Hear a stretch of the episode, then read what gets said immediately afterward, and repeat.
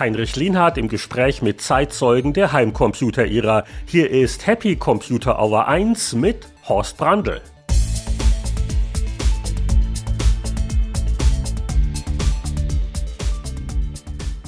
Horst Brandl, du wirst auf die einsame Insel endlich verbannt, darfst dein Lieblings-Atari ST mitnehmen, aber nur einen Monitor.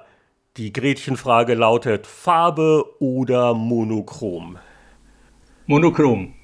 Ich war ein Fan des Monochrom-Monitors. Ich war ja kein großer Spieler und der Monochrom-Monitor hatte eine gute Auflösung und hatte ein Bild, das also super gestanden ist. Das hat in keiner Weise geflackert und das war toll. Deswegen monochromer Monitor. Es war, es war wirklich super scharf. Da waren sogar wir Spielkinder beeindruckt. Äh, wir hatten irgendwie beide nebeneinander stehen und äh, das war für seine Zeit schon eine tolle Bildqualität, vor allen Dingen auch in dem Preissegment. Aber ich kann mich auch erinnern, dass dann so äh, gewisse Kollegen oder auch so dann das 68.000er Zimmer, immer wieder kam mal jemand vorbei und fragte, ob es nicht auch Spiele gäbe, die auf Monochrom-Monitor laufen würden. Das waren ja eher weniger, aber die gab's. Die gab's. Es gab zum Beispiel ein tolles äh, U-Boot-Jagdspiel, Silent Service, weiß ich noch für den monochromen Monitor tolle Sache, habe ich zu Hause. Das hat Monochrom unterstützt, das wusste ich jetzt gar nicht mehr. Ja, das hat Monochrom unterstützt. Und vielleicht erklären wir es kurz für die Menschen, die damals kein Atari ST hatten. Das waren wirklich zwei getrennte Bildschirme und also beide zusammen war natürlich der Traum, aber das muss ich auch mal leisten können. Und die meisten Spiele, erforderten halt den Farbmonitor, der halt dann nur die, glaube ich, 320 x 200 Auflösung hatte. Und der Monochrom, deswegen war ja auch so schön scharf, das war so 640 irgendwas, ne? Der Monochrom hatte eine deutlich höhere Auflösung und eine deutlich höhere Bildwiederholfrequenz. Also der hatte, glaube ich, 70 Hertz Bildwiederholfrequenz, was für damalige Zeiten sehr hoch war. Und der Atari ST war ja zunächst äh, primär auch als ernsthafter Anwendungscomputer äh, positioniert. Und, und Spiele, das war ja eher so zweitrangig so. Oder was war so Ataris Versuch bei der Markteinführung? Also Atari war sehr gut natürlich so bei Anwendungssoftware, ähm, Textverarbeitung und solche Geschichten. Und natürlich bei Leuten, die den 68.000er Prozessor programmieren wollten.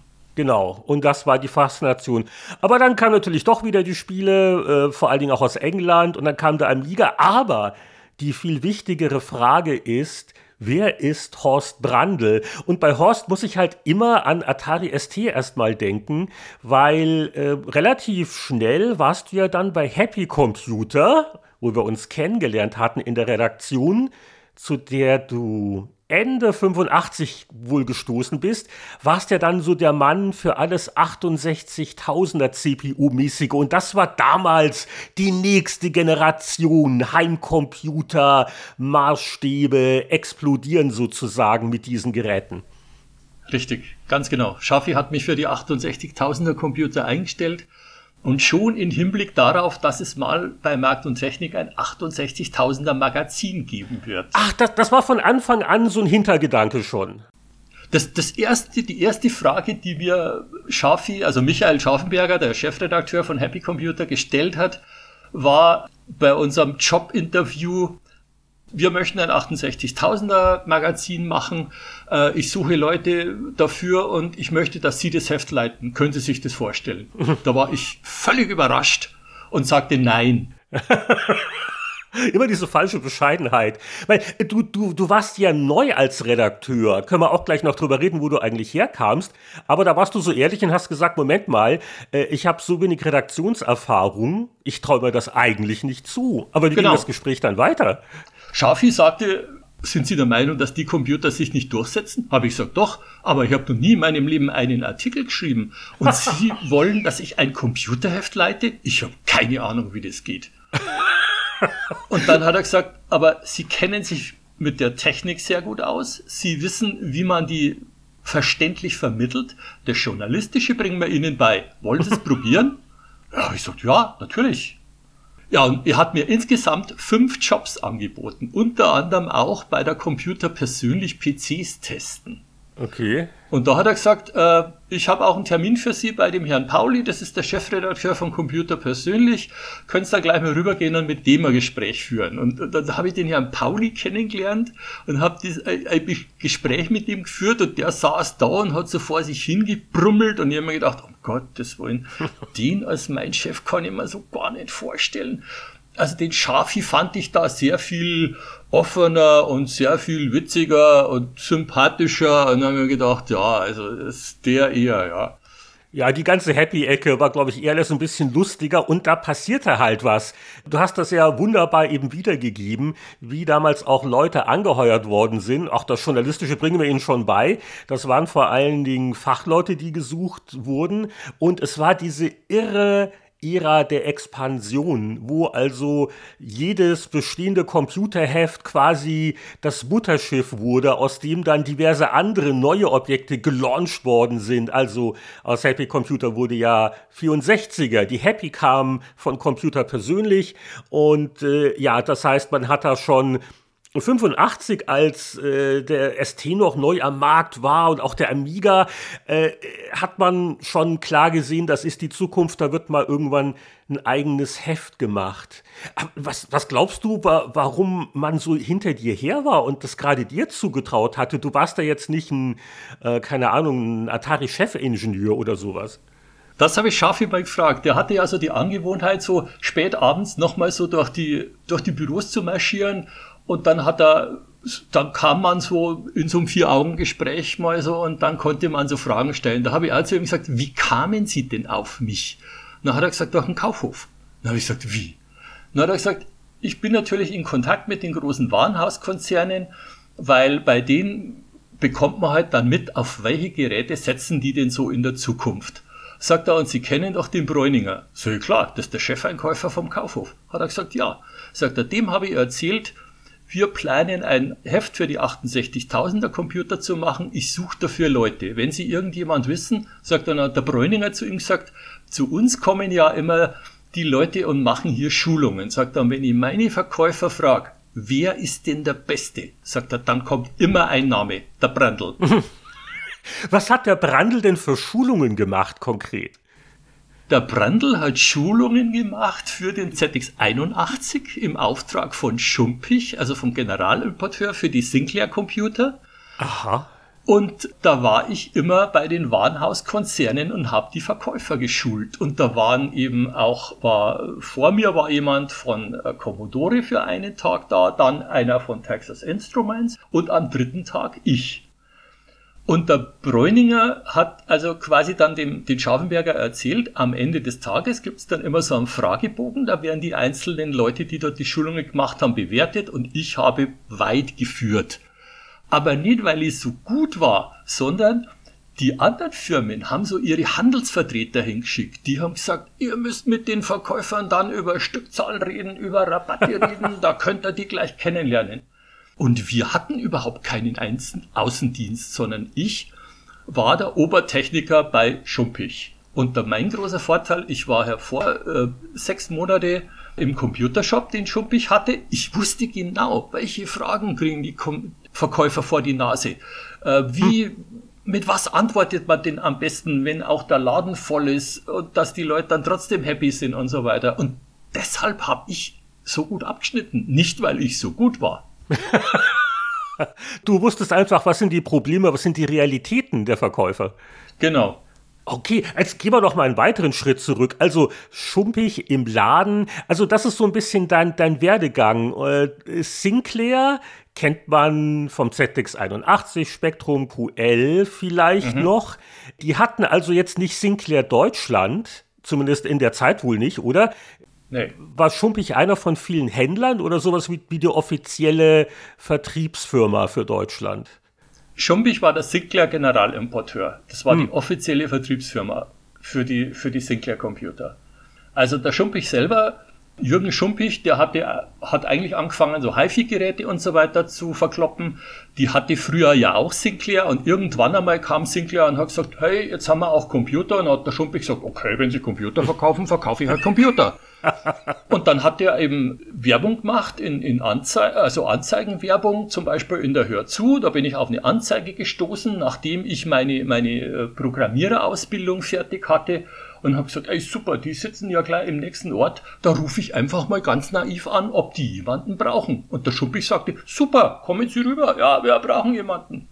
Und da habe ich gesagt, ich will aber als Programmierer arbeiten, sage ich, ich brauche jetzt also nur zwischenzeitlich eben etwas, um Geld zu verdienen. Ja, er sagt, ja, ist in Ordnung, kommen Sie, kommen Sie, kommen Sie. Und ich dachte, das ist ja ein Wunder. Und da war ich sechs Monate im Computershop bei Schumpich. Und dann hat er mich also furchtbar bequatscht und hat gesagt, bleiben Sie doch bei uns und äh, die Firma wächst und Sie werden dann in der Zentrale in Ottobrunn sitzen und nicht mehr im Shop arbeiten und so weiter. Und äh, Geld hat er dann noch was draufgelegt. Dann habe ich gesagt, ja gut, dann bleibe ich. Ah, hast du das jemals bereut? Ich meine, als Programmierer hätte man sich ja auch ganz gut Karriere machen können, aber die Abenteuer dann in der Verlagswelt, die waren ja schon nicht schlecht, die dann auf dich noch gewartet haben.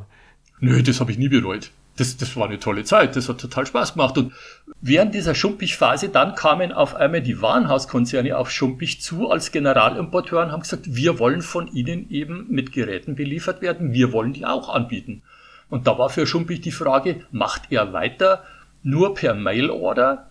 Dann holen die sich die Geräte wahrscheinlich von irgendjemand anderen oder direkt aus England. Und dann hat er gesagt, okay, dann muss ich die eben beliefern und die kamen dann und sagten dann, wir wollen Schulungen haben. Hat der Schumpeck gesagt, das machen Sie. Habe ich gesagt, ich, ich habe keine Ahnung, wie man Schulungen macht. Hat er gesagt, die haben technische Fragen, da haben Sie alle Antworten, gehen Sie hin, machen Sie diese Schulungen. Und da bin ich also genauso ins, ins äh, Wasser geworfen worden und stand auf einmal vor 30 Verkäufern und musste denen einen Tag lang erklären, wie sie die Geräte am besten verkaufen. Ah, und so kamst du dann zu diesem Ruf und als dann Schafi gefragt hat, das sind ja schon erstaunliche Zufälle, die so einen sorgsam geplanten Lebenslauf äh, durcheinander gebracht haben. Ja, allerdings. Und vielleicht noch geografisch das Ganze hier auch zuordnen. Ottobrunn ist ein Vorort von München, liegt direkt nebendran. Äh, ich habe dann, äh, ich habe einen Bruder, der hat ja lange der Musikschule unterrichtet, deswegen kenne ich mich da super aus. Also wir befinden uns im Freistaat Bayern in München. Man hört es da auch noch so ein bisschen an. Also du, du kommst auch so irgendwie äh, aus München oder um München herum, oder?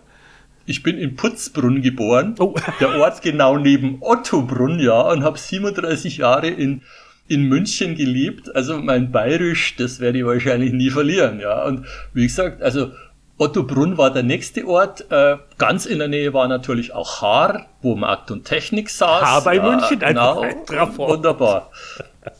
Genau. Ich glaube, Ottobrunn, Putzbrunn ist eher so süd südlich und H ist so eher östlich. Süd, also aber alles dieser Südosten von München. Ja. Da ging die Post ab sozusagen in den Vororten. Ja, also, jetzt äh, bist du also im Vorstellungsgespräch gewesen. Schafi hat äh, relativ intensiv Leute gesucht und das war für dich jetzt aber schon interessant. Ich meine, du kamst zwar aus der Sinclair-Ecke, aber das hatte sich halt beruflich ergeben. Wo lagen denn deine Privatcomputer-Interessen? Hattest du auch privat äh, ZX81 zu Hause stehen oder wie war das bei dir? Ich habe ähm, ein ZX81 zu Hause gehabt, ein, ein, Spektrum zu Hause gehabt, weil ich die halt von der Firma mit nach Hause nehmen durfte. Das waren nicht meine eigenen. Und äh, ja gut, und dann kam natürlich bei von Sinclair ja der, der Sinclair QL. Da haben sie leider bloß halt Fehler gemacht. Also ich weiß noch ganz genau, der Sinclair QL, es gab eine Pressekonferenz im Bayerischen Hof und der zweite Mann von Sinclair nach Sir Clive Sinclair war ein Mann namens Nigel Searle und der saß auf dieser Pressekonferenz und sagte, The Spectrum is a home computer, but the Sinclair QL is a business machine. Und ich habe mir gedacht, um Gottes Willen, mit euren ZX Micro Drives, das waren ja so kleine Endloslaufwerke. Ja, ja, das waren keine also, richtigen Disketten, das, das waren quasi, das, das waren so, also eigentlich schon wie ein, wie ein Tonband, aber halt leicht fortgeschritten. Ein ganz dünnes Band lief da drin und das lief endlos in einer Schleife Und das hat also immer wieder Probleme gemacht und ich habe mir gedacht, Freunde, da wollt ihr in den Businessbereich rein, um Gottes Willen. Ja, und das hat eben auch leider nicht funktioniert. Und ich weiß noch, also selbst wir Spieler, diese Faszination 16-Bit, man hatte ja alle von Macintosh zumindest mal gehört. Oder wir hatten ja natürlich in der Redaktion auch einen stehen. Also das war schon eine andere Welt, aber auch irre Preise, die da aufgerufen worden sind. Und weißt du noch, äh, wie man reagiert hat, als man mitkriegte, Moment mal, Atari, natürlich ein Name, der zu der Zeit noch extrem mit Videospielen verbunden war. Äh, klar gab es auch die 8-Bit-Heimcomputer, aber so vom Image her, ne? Und Atari kommt jetzt her und will quasi so eine, so eine günstige Macintosh-Alternative anbieten. Äh, hat man das gleich ernst genommen? Doch, das hat man schon ernst genommen, weil man hat schon gesehen, was der, was der Atari ST drauf hat. Also so in dem Bereich, gerade Textverarbeitung und solche Geschichten und so weiter, der wurde ja wirklich gut unterstützt von, von der Softwareseite her für diese Sachen. Und es gab halt dann so einzigartige Ideen, die Shira Shivshi, der Chefentwickler, hatte. Zum Beispiel war der Atari ST der einzige Computer, der mit einer MIDI-Schnittstelle ausgerüstet war. Hm.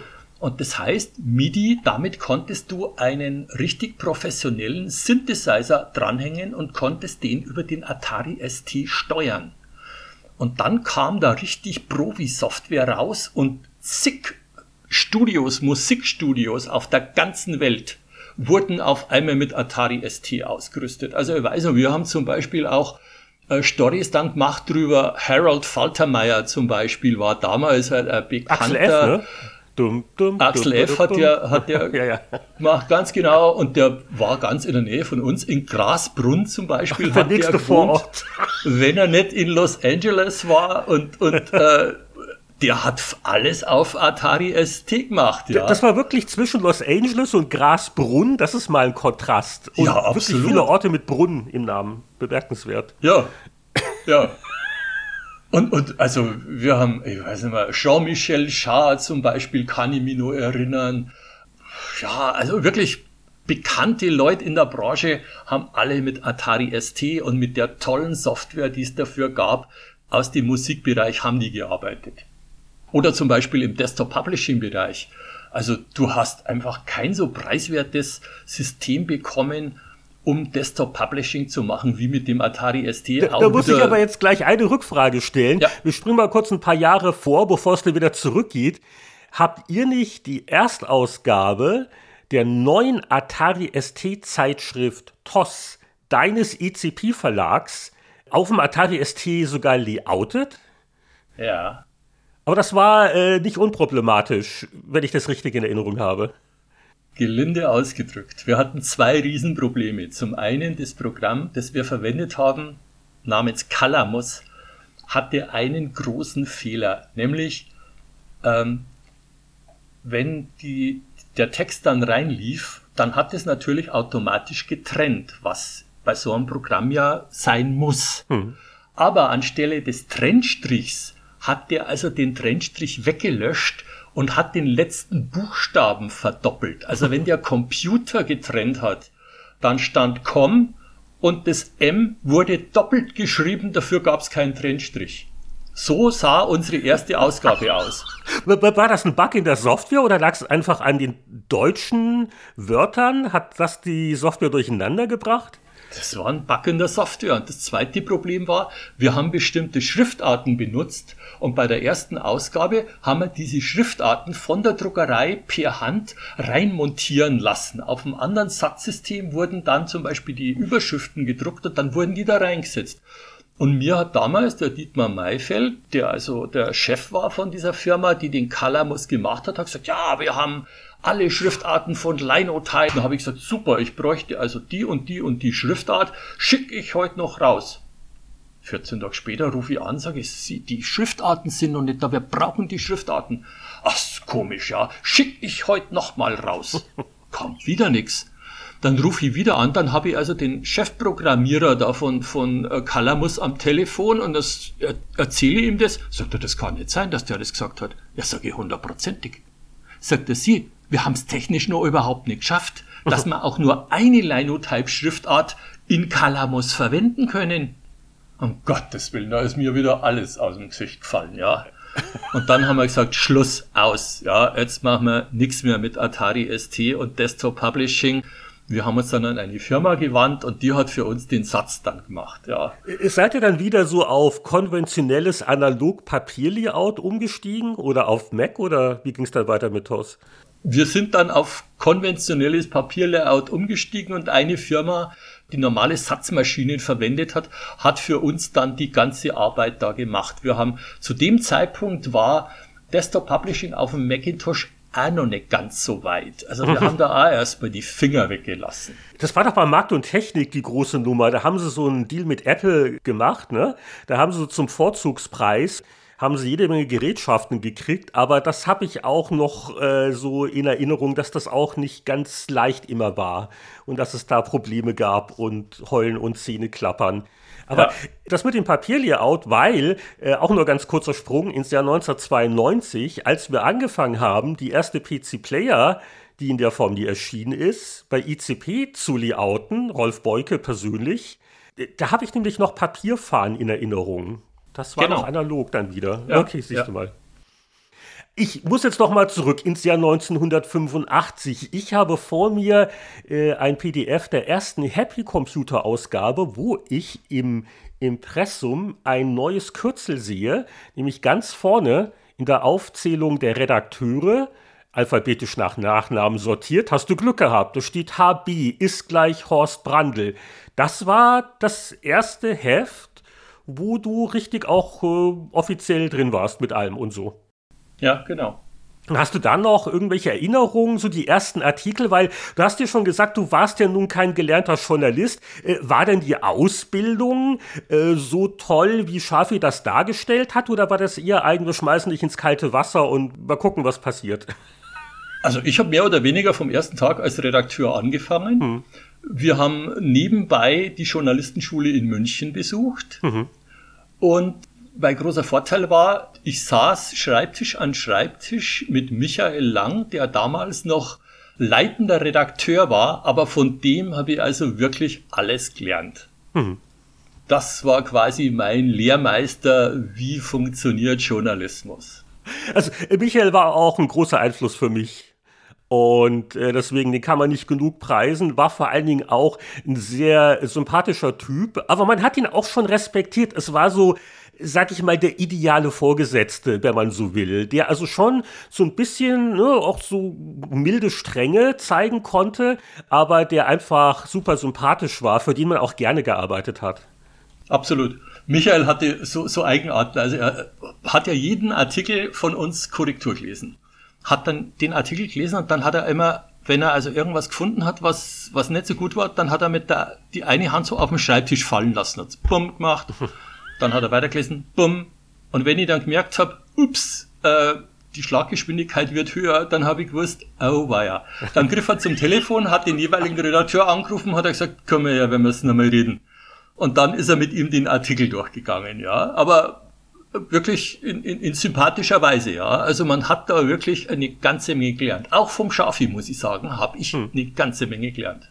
Und ich äh, blätter mich hier gerade so durch. Also so, gerade im News-Teil sieht man das Kürzel HB schon öfters, weil das äh, ist so ähnlich wie dann bei den Spieleheften, wo der neue Kollege erstmal so die Leserzuschriften, die Tipps und Tricks bearbeiten durfte. Äh, bei der Happy, glaube ich, als äh, frisch gebackener Redakteur hast du erstmal so einen Stapel Pressemitteilungen gekriegt, um diese Kurznews zu schreiben. Ja, genau. So hat's da angefangen. Also ich, ich kam da ohne jede Vorkenntnisse für den Bereich dazu und fing dann bei Null quasi an. Und äh, die erste 68.000er, die kam dann irgendwann 86 oder weißt du das noch? Es kamen dann erstmal vier Sonderhefte von der 68.000. Äh. Wir haben ja dort gearbeitet, ja, Stunden, das ist ja der Wahnsinn gewesen. Ich weiß noch ganz genau, ich fing dort an und dann sprang ich also am Samstag aus dem Bett und meine Freundin sagt, was machst du denn jetzt? Dann sage ich, ich fahre in die Redaktion. Und dann sagt sie, heute ist Samstag. Sage ich, ich weiß, aber die sind alle da. Na gut, ich bin ich also in die Redaktion gefahren, da waren wir so bis Nachmittag in der Redaktion und es dauerte nicht lang, dann sprang ich am Sonntag aus dem Bett und dann sagte sie, willst du mir jetzt sagen, dass du am Sonntag auch in die Redaktion fährst? Habe ich gesagt, du, ich arbeite gerade an einem Sonderheft. Hat sie gesagt, ihr seid alle verrückt, oder? die Beziehung hat dann wie lange noch gehalten? Ja, die hat nicht mehr so lange gehalten, aber es war eine super tolle Zeit. Also wirklich, es hat wahnsinnig Spaß gemacht. Aber ich weiß genau, was du meinst, weil damals der Boris Schneider und ich, wir, wir durften ja dann auch irgendwann Spielesonderhefte machen. Das erste kam ziemlich genau zu der Zeit sogar raus, wo du angefangen hast, Ende 85. Und dann, das waren dann auch genauso mehrere Spielesonderhefte. Und dann hat man halt demonstriert, äh, ja, es kaufen ein paar Leute und die nächste Stufe ist halt dann, äh, naja gut, bei Powerplay war es ein bisschen komplizierter, erst die Specials und dann wieder Beilage, bla bla bla, aber äh, genau was du gesagt hast, also äh, die Sonderhefte waren wie so ein Testlauf, oder? Um zu ja. sehen, ob der Markt das aufnimmt, was kriegt man an Feedback. Genau, da wurde der Markt damit angetestet. Also da hat man ausprobiert, ist der Markt reif für ein eigenes Heft in diesem Bereich, weil es ging ja nicht bloß darum, ob die Leser die Hefte gekauft haben, sondern äh, auch für die Anzeigenabteilung war es natürlich wichtig, bekommt man genügend Anzeigen in so hm. ein Heft rein und tut man da nicht der Happy Computer zu sehr weh? ja, immer die große Sorge. Solche Sachen wurden da ausprobiert. Ja. Und, und die 68.000er ist auch nicht so leicht zu finden. Die Spielehefte, die werden ja von allerlei Fanseiten ganz gut archiviert, aber hast du noch so die, die erste 68.000er, das Sonderheft noch griffbereit?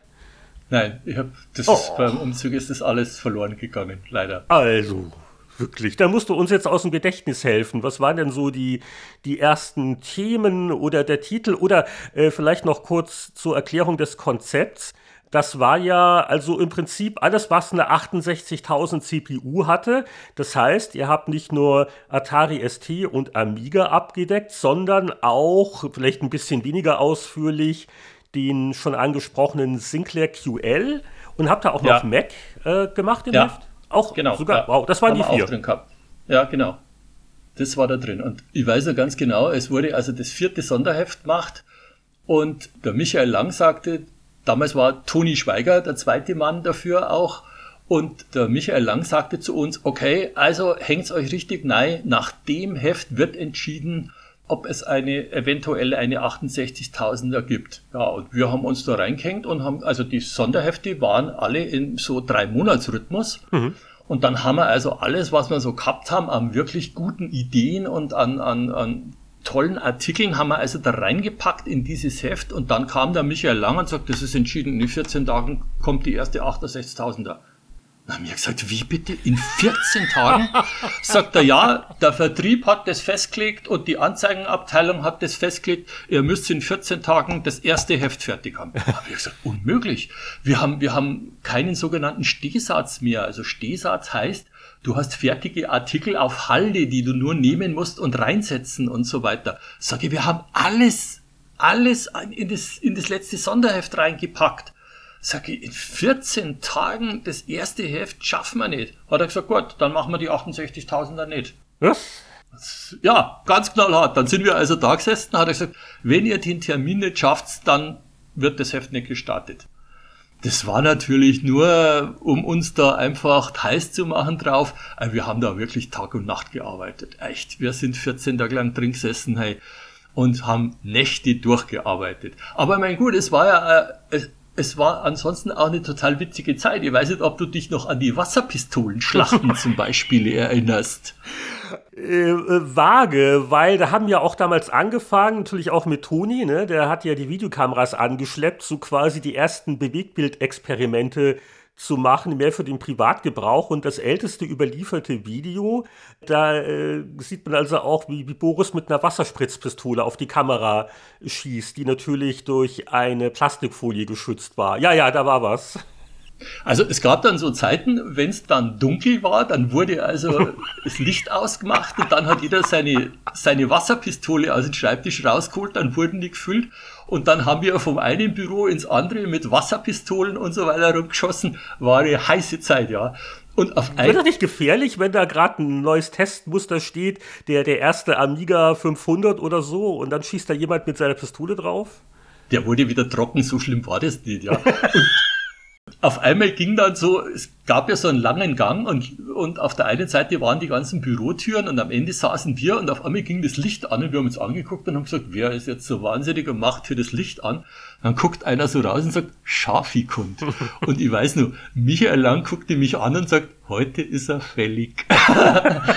und dann haben wir also gewartet, bis Schafi dann sich wieder aufgemacht hat, um so in die einzelnen Büros zu gehen, um mit den Leuten halt so diese Vier-Augen-Gespräche zu machen. Und wir haben hinter so einer Bürotür gelauert. Und dann haben wir ihn alle miteinander mit den Wasserpistolen also richtig nass gemacht.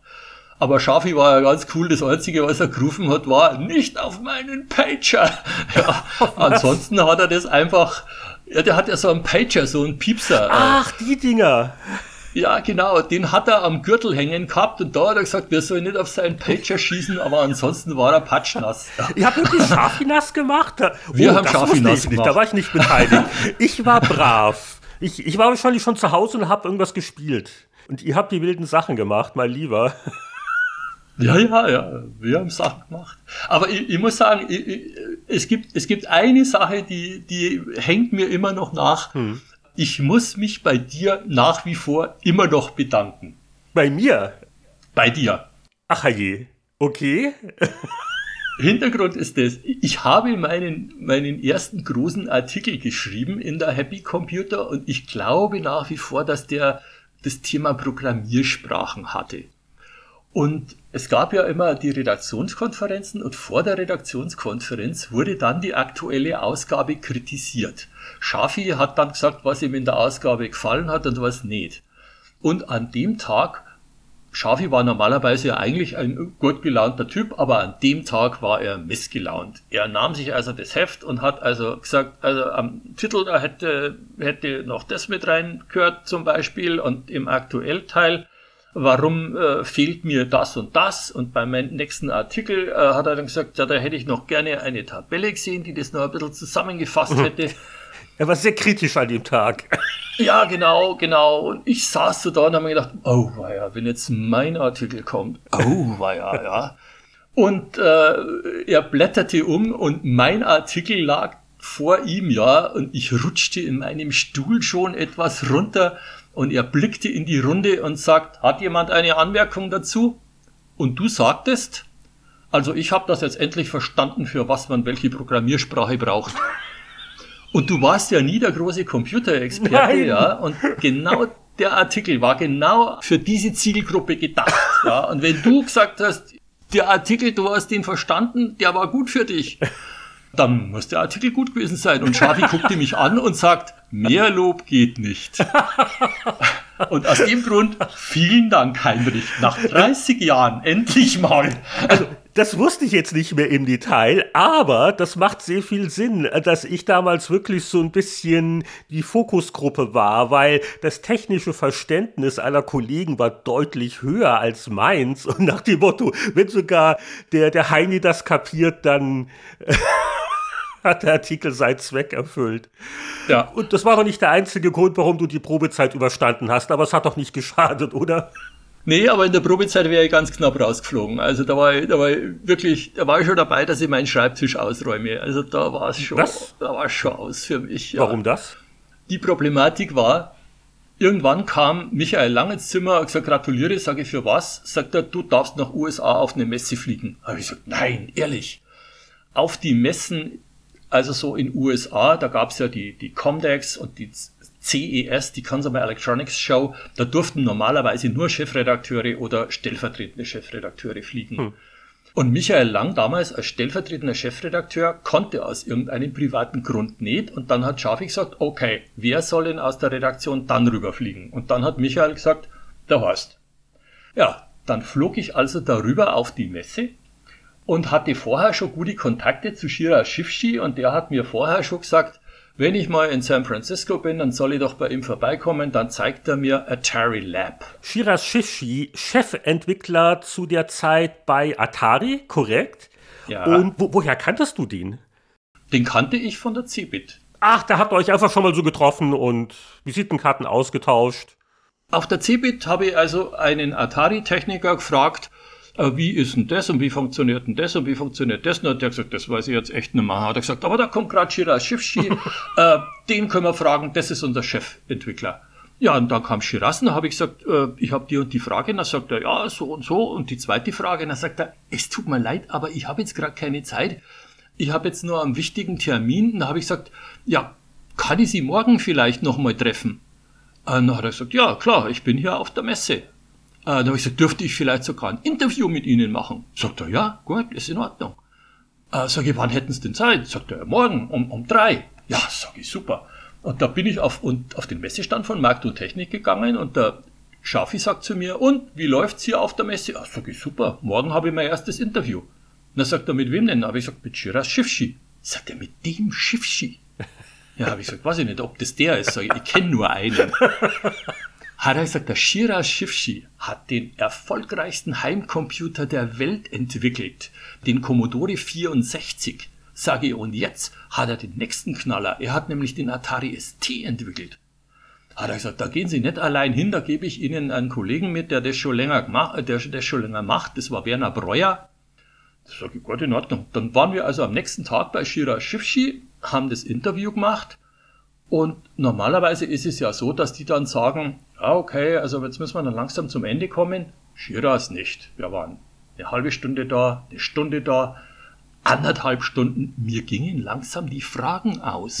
Und dann habe ich angefangen, ihn zu fragen, wie ist das mit Verkaufszahlen und so weiter. Und der hat gesagt, das ist eigentlich überhaupt nicht mein, mein Metier. Er sagt, aber da kommt jemand, der, der weiß das. Macht die Tür auf, holt so einen etwas rundlicheren Herrn mit Glatze rein und sagt, this is our chairman of the board, Jack Trammell.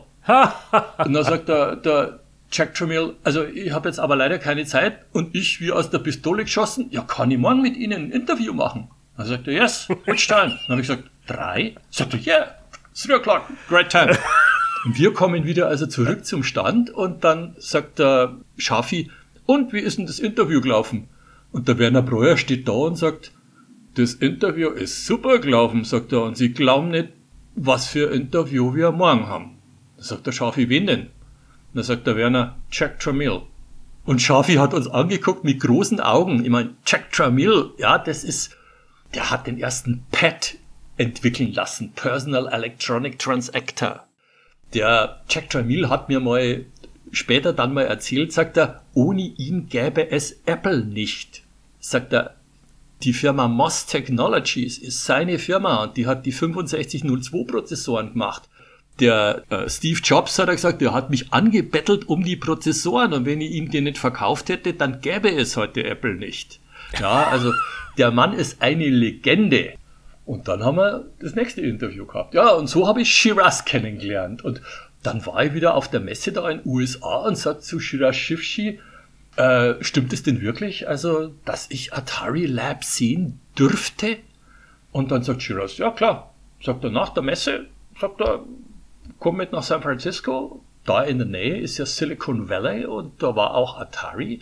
Und äh, dann habe ich also Schafi angerufen von der Messe aus aus USA. Und dann hat er gesagt, wissen Sie was, sagt er, also so viel kosten ja so Inlandsflüge nicht, sagt er, ist wurscht, fliegen Sie hin, schauen Sie mal, was Sie kriegen, hat er gesagt. Der wird Ihnen natürlich nicht irgendwas Besonderes zeigen, aber gut, schauen Sie mal, dass Sie, dass Sie mit ihm da im Gespräch bleiben. Hm. Ja, und Shiraz lief mit mir da durch und ich durfte Fotos machen und so weiter, komm zurück, mach einen vierseitigen Artikel, ja, und super.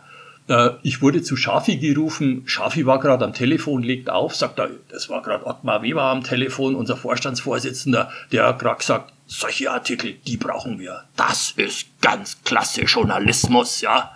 Hat er gesagt, Schafi, super gemacht, gell? Und ich wieder zum am Platz gegangen, gell? mit stolz geschwellter Brust. Ja, aber du hast vorhin gesagt, äh, deine Probezeit, das stand auf einmal auf der Kippe, aber alle fanden das doch toll. Ja, genau. Drei Tage später etwa stand Schafi bei mir am, am Schreibtisch, ja. Stinke sauer. Sagt er, mich hat gerade Alwin Stumpf angerufen, Geschäftsführer Atari Deutschland. Sagt er, ja, ist so sauer, hat er gesagt. Sie haben in dem Artikel Sachen geschrieben, die hat Ihnen Shira Shifshi off Records gesagt. Die hätten Sie nicht schreiben hm. dürfen habe ich gesagt, hey, mein Englisch ist vielleicht nicht hundertprozentig, aber off Records verstehe ich, ja. Sag ich, wirklich, das hat er nicht gesagt. Und du hattest jetzt auch kein NDA oder sowas unterschrieben gehabt, wie es ja heute üblich ist. Nee. Das war also alles rein mündlich. Das war alles rein mündlich. Ich hatte ja. auch, aber auch keine Tonbandaufnahme oder sowas. Gar nichts, ja. Und Schafi sagte, wissen Sie, als Journalist kann man viele Fehler machen. Aber das ist der größte. Und ich saß da und dann sagt mein Kollege, sagt er, du hast eigentlich bloß noch eine Chance. Sagt er, schau, dass du Schiffschi ans Telefon kriegst, sagt er, wenn der dir bestätigt, dass er den Fehler gemacht hat, dann bist du aus dem Schneider, sagt er, wenn nicht, fliegst raus. Sagt er, du bist nur in der Probezeit, sagt er, so eine Nummer kannst du nicht bringen.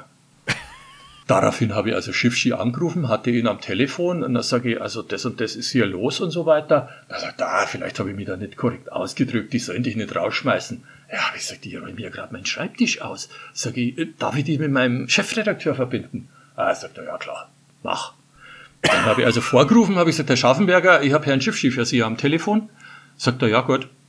Da, und ich saß da, ja, mit, mit trommelnden Fingern und habe mir nur gedacht, boah, was sagt er jetzt? Ja, was sagt er jetzt, gell? Nach 20 Minuten stand also Schafi bei mir, sagt er, okay, Schiffschi hat das bestätigt, der Fehler geht auf seine Kappe. Uh, so ein Glück. Huha. Aber Respekt vom äh, Shiraz Shifshi, weil äh, das hätte er nicht machen müssen. Ne? Nee. Also vor allen Dingen, dass, dass der sich auch überhaupt dazu nochmal herabgelassen hat, nach dem Motto, irgend so ein Journalist in Deutschland. Also, dass er da wirklich so offen und ehrlich war und das auf seine Kappe genommen hat. Super, super. Also mit Shiraz hatte ich dann auch wirklich ein tolles Verhältnis. Auf nahezu jeder Messe habe ich ihn getroffen und habe immer ein Gespräch mit ihm gehabt. Ich habe ihn allein zehnmal bei Atari Lab, also bei Atari in USA in Redwood City besucht. Ich sehe heute noch das Gebäude vor mir in der Borregas Avenue. Wir sind jedes Mal miteinander essen gegangen. Es war eine ganz tolle Zeit und eine super Verbindung zu ihm. Ihr habt dann wahrscheinlich aber immer äh, vorher euch äh, genauer abgesprochen. Also, was ist jetzt privat und worüber darfst du schreiben? Ja, ja, ja. Und hat toll funktioniert. Und weil du auch sagst, privat zum Beispiel. Also, ich war sogar bei Shiraz zu Hause eingeladen. Ich habe seine Frau und seine Kinder kennengelernt. Also wie gesagt, das war ein ganz tolles Verhältnis zu ihm. Ich hatte zu niemanden in der Branche auch nur annähernd ein solches Verhältnis wie zu Shiraz. Bist du denn zu der Zeit so mit anderen äh, Hardware-Gurus der Szene noch in Berührung gekommen? Also ich war lang hinter Jay Miner her. Jay Miner war der Chefentwickler, der den, also der Vater des Amiga war der quasi. Und ich habe, also ich weiß nicht, ich glaube 50 Mal bei dem auf dem Anrufbeantworter gesprochen, ob ich denn ein Interview mit ihm haben könnte. Habe nie eine Antwort bekommen und haben mir gedacht, so ein Mist. Also ich habe andere Entwickler von Atari auf Messen halt kennengelernt und die bei Commodore dann angestellt waren, aber den J-Miner nie. Und irgendwann mal auf einer Messe habe ich dann J-Miner gesehen und habe mir gedacht, boah, aber jetzt kein Fehler machen. Ja. hab geschaut, wo ist denn da ein, ein Entwickler von Commodore, den ich kenne, bin zu dem hingelaufen, habe ich gesagt, hey, du, äh, Jay Miner ist ja auf der Messe. Ah, sagt er, ist mein alter Chef. Sagt er, wo ist er denn? Sag ich, da vorne ist er. Sag ich, kannst mich ihm vorstellen? Ja, sagt er, klar, komm mit. Die zwei haben sich herzlich begrüßt und dann hat er mich vorgestellt und so. Und dann habe ich gesagt, ähm, Mr. Miner, ich habe so, so oft bei Ihnen auf dem Anrufbeantworter gesprochen und so weiter. Sag ich, ich würde so gerne mit Ihnen ein Interview machen. Er sagt er, ja, ich fliege aber heute wieder zurück von der Messe. Sagt er, können wir uns dann in der Nähe von San Francisco bei uns bei, dort treffen? Ja, sag ich, klar, natürlich. Ich also wieder Schafi angerufen von der Messe aus, sagt er, ja, ist gut, fliegen Sie wieder nach San Francisco. Sie kennen den Weg, ja. Ja, ich saß dann in meinem Hotel, Jay Miner angerufen, nix war. Zweiten Tag wieder angerufen, nix. Dritten Tag angerufen, denke mir, so ein Mist, jetzt lässt er mich wieder hängen.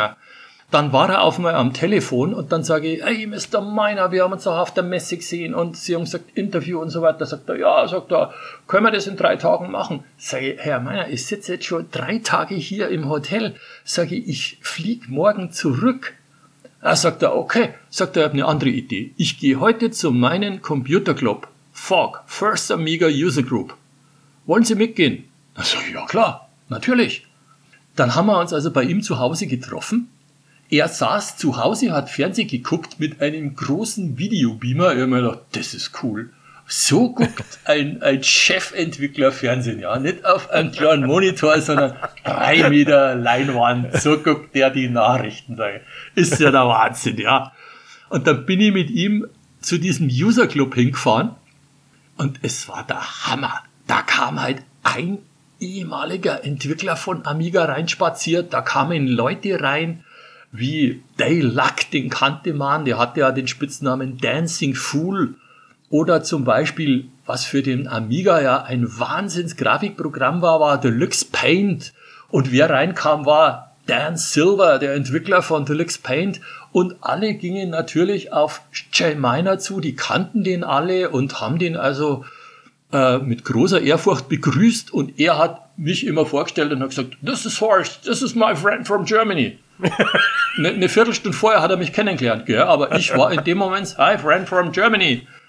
Dann habe ich natürlich dort ein Entrant gehabt in diesem Bereich, weil wenn ich irgendeinen von diesen Typen auf einer Messe oder wo auch immer wieder getroffen habe, haben die immer gesagt, hey, you are Horst, you're the friend of Jim Miner. dann habe ich gesagt, ja genau. Ja, und dann war ich sofort drin. Ja, also es war toll. Horst from Germany. Genau, Horst from Germany. war ja, so haben die mich dann genannt. Aber ich denke mal, es, also zum einen natürlich glückliche Zufälle, dann nicht schüchtern sein ne, und immer, immer mal frech nachfragen, sehr gut, aber es hat dir sicher auch nicht geschadet, dass du aus der Programmiererecke kamst. Du äh, konntest also mit den Leuten, nenne nicht ganz auf ihrem Niveau, aber äh, du weißt, was ich meine, ne? Also du konntest auf einem technischen Level mit denen reden ja. und ich nehme an, dass die dich deswegen ganz äh, nett fanden und zutraulich wurden, oder? Das kann schon sein. Was die natürlich gemerkt haben, ist, also wenn mir da einer eben gesagt hat, off Records und so weiter, dann habe ich tatsächlich meinen Mund gehalten, ja sowas spricht sich natürlich rum. dazu. Ja. Wenn du jemanden dann mal auflaufen lässt oder so, sondern ich habe immer geschaut, dass wenn wir Absprachen getroffen haben, dann habe ich mich dran gehalten. Und äh, dann wussten die halt einfach, mit dem Typen kannst reden, der ist in Ordnung, ja. Also das war eine tolle Zeit. Also da bin ich durch die Gegend geflogen. Ich sag's da, also wo überall. Also ich meine, es gab natürlich dann also so irre Situationen. Ich weiß noch ganz genau, Schaffi hat mich mal angerufen, ich war in Las Vegas auf einer Messe und hat gesagt, Sie fliegen nicht nach Hause, Sie fliegen nach New York. Also, was mache ich denn in New York? Sagt er, Sie haben ein Interview bei Clive Smith, Vizepräsident von Commodore in der Fifth Avenue. So, ja, super, klasse, ja. Und sagt er, sag dann fliege ich nach Hause. Sagt er, nee, dann nehmen Sie ein Auto, Sie fahren dann nach Pennsylvania, Westchester, Brandywine Industrial Park. Dort sitzt Moss Technologies, das ist eine Firma von Commodore und dort äh, ist die Forschungsabteilung. Und dort haben sie ein Gespräch mit Gail Wellington. Das war also eine Dame, die sich um die ganzen Programmierer gekümmert hat. Und die hat Sachen erzählt, also, also von, von Jack Tramiel und von diesen Leuten, also wo du gesagt hast, das gibt's überhaupt nicht. Also wie zum Beispiel ein Mann wie Jack Tramiel entschieden hat, ob ein neues Produkt aus der Prototypenstufe rauskommt und tatsächlich gemacht wird, lief so ab. Der kam einen Tag vor der CeBIT nach Braunschweig. Dort waren die ganzen Geräte aufgebaut. Da hatte jeder Entwickler fünf Minuten, ihm zu erklären, was ist das für ein Gerät. Und dann hat Jack Tramiel gesagt, yes oder no. Und das hieß dann, yes, war okay, das Gerät wird sofort eingepackt, wird sofort auf die CeBIT gefahren, wird dort ausgestellt und wenn die Cebit-Besucher dort entsprechend Interesse haben an dem Gerät, dann wird das Gerät produziert. Da gab's keine, hm. keine Umfragen oder irgend sowas, nix. Er hat knallhart aus dem Bauch raus, hat der einfach gesagt, mach mal oder mach mal nicht. Also die Gail Wellington hat mir zum Beispiel erzählt, er hat eine Firma gekauft, die Metallgehäuse gefertigt hat. Sagt sie, und irgendwann einmal zu der Firma gesagt, baut uns doch mal einen Computer. Wie stellt ihr euch denn so einen Computer vor? um mal eine andere Idee zu kriegen. Ja, und dann haben die ihre Idee präsentiert. Es war ein Computer, der war flach eingebaut, rund und unten konnte man drei Füße ausklappen. Wie ein Gartengrill, ja. Solche Dinger, ja. Also äh, völlig kurios. Und da hat der sich so die Ideen geholt. Ja, was mir da zum Beispiel passiert ist, ja, äh, gerade bei dieser Aktion zum Beispiel, ich bin dann wieder also nach New York zu dem Flughafen gefahren und saß da rein und sag, okay, Sie haben jetzt ein Ticket für mich hier, Flug nach Deutschland, sagt die gute Frau, haben wir nicht. Sag ich, wie? Sag ich, mein Name ist so und so, der Flug so und so nach Deutschland. Sagt sie, haben wir nicht. Sagt sie, das ist ein nationaler Flughafen. Da saß ich dann da und habe mir gedacht, Ach. um Gottes Willen. Mir war bis dato nicht bekannt, dass eine Stadt nicht nur einen Flughafen hat. Da habe ich nie dran gedacht vorher. Dann sage ich, New York hat zwei Flughäfen? Dann sagt sie, nee, drei Flughäfen. We have LaGuardia, das ist der Flughafen, it's only national. We have John F. Kennedy und Newark. Sage ich, um Gottes Willen, jetzt weiß ich nicht, zu welchem Flughafen ich dann muss. Und dann hat sie gesagt, es bestimmt John F. Kennedy. Und ich dann. Also, International, ja, ja, genau. Ja, genau. Bin also dann mit Pauken und Trompeten Richtung John F. Kennedy und habe also in der letzten Sekunde gerade noch meinen Flieger gekriegt.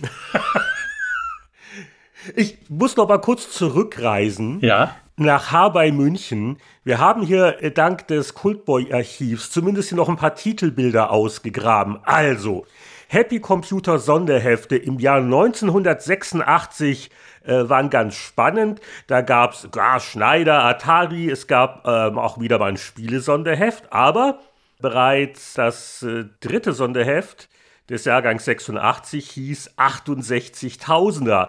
Was äh, löst das bei dir aus, wenn du so den allerersten Titel nochmal siehst? Auch hier der Claim, das Magazin der neuen Computergeneration. Ja, das stimmte, war ja nicht gelogen. Ja. Und ja, so eine 0815 futuristische Grafik. Und äh, ja, der Haupttiteltext ganz schlicht, damit die Leute überhaupt kapieren, um was es geht. Atari ST, Macintosh, Amiga und Co. Das war, glaube ich, wichtig, weil hat dann wirklich jeder gewusst, was das bedeutet, 68.000er. Und war der Name vielleicht auch deswegen gewählt worden, weil die 64er mit ihrer Zahl als Heftname so erfolgreich war? Wahrscheinlich. Also wir waren bei dem Namen 68.000er nicht involviert. Also der Name, Ach, der stand, der schon, stand fest. schon fest, wie ich zur Happy Computer ja. kam. Also wie, wie Schafi quasi mich zur Happy Computer geholt hat, da gab's schon dauernd diesen Namen 68.000er. Der spukte da schon dauernd durch die Gegend. Und äh, ich gucke mir gerade hier die weitere Evolution an. Äh, jetzt verstehe ich, äh, was du mir vorhin erzählt hast. Äh, das war wirklich nicht übertrieben, weil das Sonderheft 1286 war die letzte 68.000er in der Sonderheftreihe, aber das monatliche Magazin, das ging dann Schluss mit der 187. Da war wirklich nicht viel äh, Luft sozusagen. Genau, das ging wirklich hoppla hopp. Also wurde dann entschieden, wir starten dann sofort im Januar mit der 187 und dann geht's richtig rund. Und da habt ihr auch beim ersten Titel des Monatshefts dann auch sogar mal Leute drauf gehabt, nicht nur Geräte, die also ganz beglückt, junge Menschen, hier jetzt noch mit, mit Schlips ganz korrekt gekleidet, der eine zumindest, äh, wie sie also da lachend sich um Monitore rein und auch da wieder der Haupttext ST, Amiga und QL. Das ist interessant. Also, ihr hattet dann bei der 187 den, den Macintosh so eher schon aufgegeben, aber der QL war noch ein Thema. Der QL war noch ein Thema, weil wir halt gesagt haben, äh, wir haben halt gehofft, dass sich der QL so in den, bei den Programmierern so durchsetzt. Weil der QL hatte für den Preis ein Multitasking-Betriebssystem.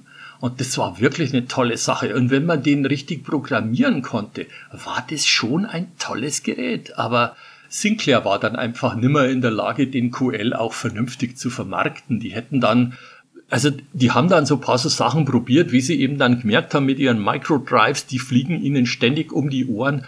Dann haben sie einen Prototypen gebaut, endlich mal mit einem dreieinhalb Zoll Laufwerk, aber es war dann einfach zu spät. Sie haben es dann nicht mehr auf die Reihe gebracht. Und äh, hattest du so von Anfang an das Gefühl, dass die 68.000er früher oder später dann auch aufgeteilt wird in eigene Atari- und Amiga-Magazine oder war das äh, nicht von Anfang an klar? Nee, das war nicht von Anfang an klar. Also man muss ja wissen, der Hintergrund war ja das, wieso es bei Markt und Technik eine 64er gab, war eine Initiative von Commodore. Und Commodore hat bei der 64er jeden Monat einen ganzen Teil der Auflage gekauft. Also Commodore war da ganz schwer hinterher, dass quasi die Geräte durch die Computerhefte unterstützt werden. Und genau dasselbe haben die dann für den Amiga gemacht. Die sind dann zum Verlag gegangen und haben gesagt, hey Leute, macht uns eine Amiga-Zeitschrift. Wir sponsern euch zum Teil genauso, wie wir das bei der 64er gemacht haben. Und dann hat natürlich Markt und Technik gesagt, tolle Sache, das machen wir. Und dann spalten wir das auf. Sinclair QL fällt raus, weil da verkaufen sich einfach nicht genügend Maschinen. Aber wir machen ein Atari ST, ein Amiga und ein Macintosh-Magazin. Ah, und das Amiga-Magazin hat dann der Albert Absmeier geleitet von der 64er, ja, korrekt. Genau. Und das ST-Magazin, das warst du. Es war auch so, also wie der Schafi das vorgestellt hat, dass die 68.000er aufgespalten wird, hat er mich offiziell gefragt, vor dem Vertrieb, vor der Anzeigenabteilung, da gab es so ein großes Meeting, ich darf mir raussuchen, welches Heft ich machen will. Aber er hat ganz schwer gehofft, dass ich sage Atari ST, weil er eigentlich genau wusste, es ist nur logisch, dass aus der 64er Redaktion dann daraus auch eine Amiga-Redaktion entsteht und dass das der Albert Absmeier macht. Aber mir war eigentlich der Atari ST immer näher. Also der Amiga war mir zu bunt und der war mir zu verspielt. Also zwar oh, ein tolles Gerät, uh. keine Frage, aber ich war eher Schwarz-Weiß-Monitor und Atari ST und deswegen war das für mich wunderbar dass ich dann das ST-Magazin gemacht habe. Aber hast du dir nicht damals schon gedacht, naja, karrieretechnisch wäre Amiga vielleicht besser, weil ich glaube, man hatte schon Ende 87, Anfang 88 doch ein Gefühl dafür, dass der Amiga am aber das war noch nicht so ganz klar, oder? Dass der Amiga dermaßen davonziehen wird. Nee, es war nicht klar. Ich hatte ja gute Kontakte zu Shiraz und Shiraz war, der kannte sich ja wirklich aus, ja. Also, ich weiß ja, wir waren essen und dann habe ich gesagt, Shiraz, was hältst du vom Amiga? Und dann hat er sich wieder eine Sivette genommen, was er gern gemacht hat, und dann hat er wieder angefangen, da irgendwelche technischen Sachen drauf zu malen, hat er gesagt, pass auf, der Amiga hat das und das Problem. Und wieso der Amiga zum Beispiel beim Diskettenzugriff so langsam ist, das ist weil, bam, bam, bam, und dann hat er mir das alles so aufgemalt, so technisch und so weiter. Und dann habe ich gesagt, okay, und wie wird sich denn der Amiga weiterentwickeln? Dann hat er gesagt, viel ist da nicht mehr drin. Und dann sage ich, und der ST? Und dann hat er gesagt, ich zeig dir jetzt mal was. Und dann hat er mir den ersten Atari TT, von dem hat er mir erzählt. Und dann hat er gesagt, wir haben noch was im Petto. Den Falcon. Dann habe ich gesagt, was ist der Falcon? Ja. Ja, und da hatten die also dann spezielle Chips entwickelt, um den Atari ST nochmal schneller zu machen und eben den wollten sie dann Falcon nennen. Aber die sind ja dann mehr oder weniger alle überrollt worden von den PCs. Ja, und äh, das halt auf dem US-Markt. Äh, der Amiga war da auch jetzt nicht so die ganz große Nummer, weil klar, in den USA war PC dann schon sehr früh ein Thema. Aber dass der US-Heimmarkt den ST doch so relativ wenig angenommen hat. In, in Europa war er, glaube ich, eher noch ein Thema. Vor allem Ende 87 habe ja sogar ich mir dann doch noch privaten ST gekauft. Ich hatte ja auch erst auf den Amiga gesetzt, aus den von dir genannten äh, Gründen und Vorurteilen zu bunt, zu viele Spiele, wunderbar. Aber 87 kam ja dann Dungeon Master raus. Äh, das war ja ein Jahr mindestens Atari ST exklusiv. Und das war für äh, das Rollenspielgenre ein unglaublicher Quantensprung. Und das gab es nur auf dem ST. Also deswegen, so ganz klar war das noch nicht. Und, und klar, am Ende des Tages, ähm, man, man muss ja auch ein bisschen auf das Bauchgefühl hören, nach, nach dem Herzen sich richten. Und äh, du bist ja dann noch mit Atari ST zeitschriftenmäßig ja noch viele Jahre verbunden geblieben, wenn auch nicht nur bei Markt und Technik, aber mit einem bangen Blick auf die Uhr. Ich glaube, der Hund muss noch äh, ausgeführt werden bei dir, oder? Ja. Würde ich jetzt sagen, das ist doch eine prima Gelegenheit, um hier Teil 1 unseres großen Horst Brandl-Interviews abzuschließen. Aber es kommen noch einige spannende Dinge. Mich würde dann zum Beispiel noch interessieren, wie ging es weiter mit dem ST-Magazin? Warum hast du die sichere Heimatmarkt und Technik verlassen? ICP-Verlag in Vaterstetten, ein weiterer Münchner Vorort. Dann gab es TOS, dann hätte es fast mal die PC-Player bei euch gegeben. Messen hast du noch, okay, ich glaube, wir können uns gelegentlich noch mal ein Stündchen hinsetzen, noch ein wenig mehr plaudern. Können wir machen. Sehr gerne. Horst, lieben Dank und danke an alle fürs Zuhören. Äh, ich hoffe, es war interessant. Ich hatte großen Spaß daran. Ich auch. Heinrich, vielen Dank. Es hat sehr viel Spaß gemacht. Bis dann. Ciao. Ciao.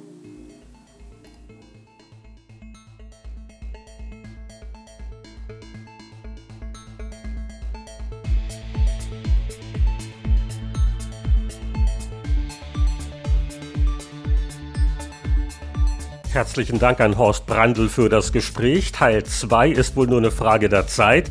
Und an Chris Hülsbeck, von dem die wunderbare Musik stammt. Ich hoffe, das Interview hat euch Spaß gemacht und würde mich freuen, wenn ihr den Feed dieses Podcasts abonnieren würdet. Freundliche Bewertungen auf den entsprechenden Plattformen werden auch nicht verschmäht. Und weitere Informationen und Timecodes und so ein Zeug findet ihr auf lenhard.net slash podcasts. Danke fürs Zuhören und auf bald.